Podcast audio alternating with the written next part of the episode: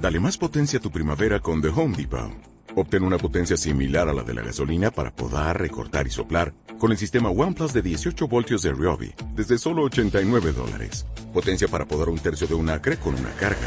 Potencia para recortar el césped que dura hasta dos horas. Y fuerza de soplado de 110 millas por hora. Todo con una batería intercambiable. Llévate el sistema inalámbrico OnePlus de 18 voltios de Ryobi. Solo en The Home Depot. Haces más. Logras más. El Señor esté con vosotros. Lectura del Santo Evangelio según San Juan.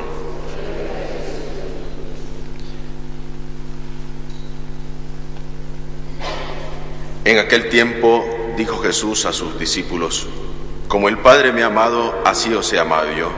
Permaneced en mi amor. Si guardáis mis mandamientos, permanecéis, permaneceréis en mi amor, lo mismo que yo he guardado los mandamientos de mi Padre y permanezco en su amor. Os he hablado esto para que la alegría esté en vosotros y vuestra alegría llegue a la plenitud. Palabra del Señor.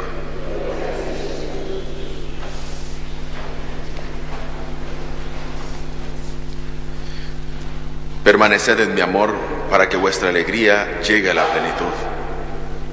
El Evangelio nos muestra a nosotros ese amor que tiene el Padre para cada uno de nosotros. Como el Padre me amó, yo también os he amado a vosotros, nos dice Jesús. Y ese amor del Padre es un amor inmenso, un amor entrañable, un amor tierno. Pero ¿cómo nosotros correspondemos a ese amor del Padre? ¿Cómo nosotros nos acercamos a Él sabiendo que nos ama? y que sobre todo tenemos que corresponder con una respuesta amando a los demás. Si el Padre me ama y nos ha amado en Jesucristo, su Hijo, nosotros estamos llamados también a vivir la experiencia del amor con los demás, vivir el amor compartido, ese amor que el Padre nos ha dado a cada uno de nosotros. Y para hacer esto, lógicamente necesitamos mantenernos firmes en ese amor caritativo, en ese amor generoso, en ese amor que no espera nada, como decía San Pablo, si yo no tengo amor, no soy nada. Sería como la hueca campana, si no tengo amor, no soy nada. Si nosotros no nos atrevemos a amar como el Padre nos ama a nosotros y haciendo experiencia de vida con ese amor que el Padre nos ha amado, no seríamos nada. Por eso es importante que nos mantengamos firmes en ese amor, sabiendo que yo amo a mi hermano o al prójimo o al que está ahí o el que encuentro en la calle, con ese mismo amor, con ese mismo amor sacrificado, ese, ese mismo amor oblativo. Por eso, este día Jesús nos dice a nosotros, trayendo a nuestra memoria estas mismas palabras que las dijo el jueves santo, antes de lavar los pies a sus discípulos. Como el Padre me amó, yo también os he amado a vosotros. Ese es el testamento de Jesús para nosotros. ¿Y cómo permanecemos en este amor nosotros? ¿Cómo seremos capaces de mantenernos firmes en ese amor?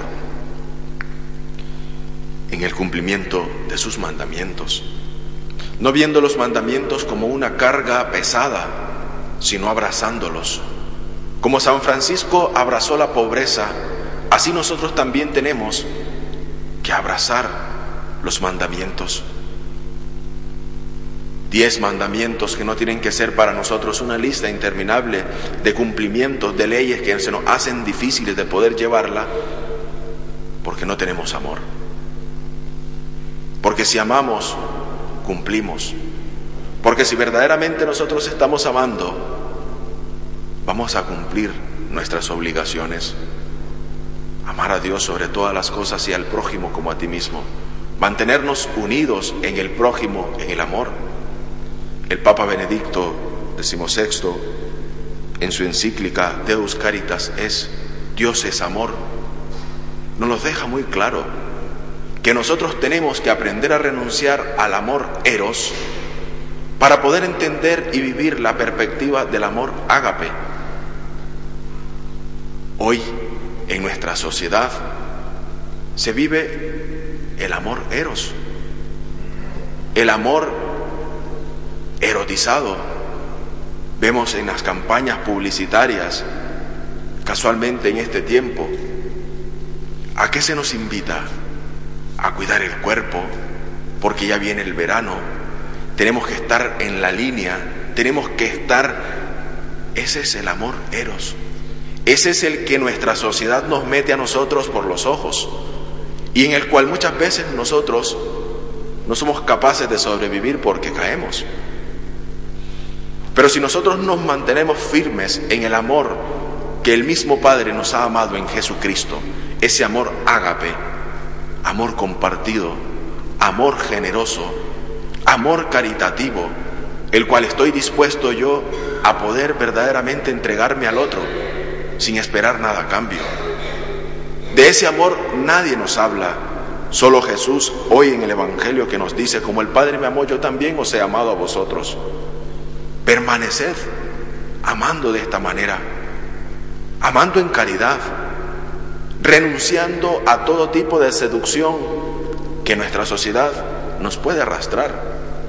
Que nuestra sociedad nos está llamando constantemente que el amor compartido no es amor, sino es el amor eros al que nos arrastra incluso nuestras propias pasiones. Pidamos al Señor, queridos hermanos, amar la voluntad del Padre. Cada vez que nosotros rezamos el Padre nuestro, ¿qué le decimos? Hágase tu voluntad en la tierra como en el cielo. Y nosotros estamos para hacer la voluntad del Padre.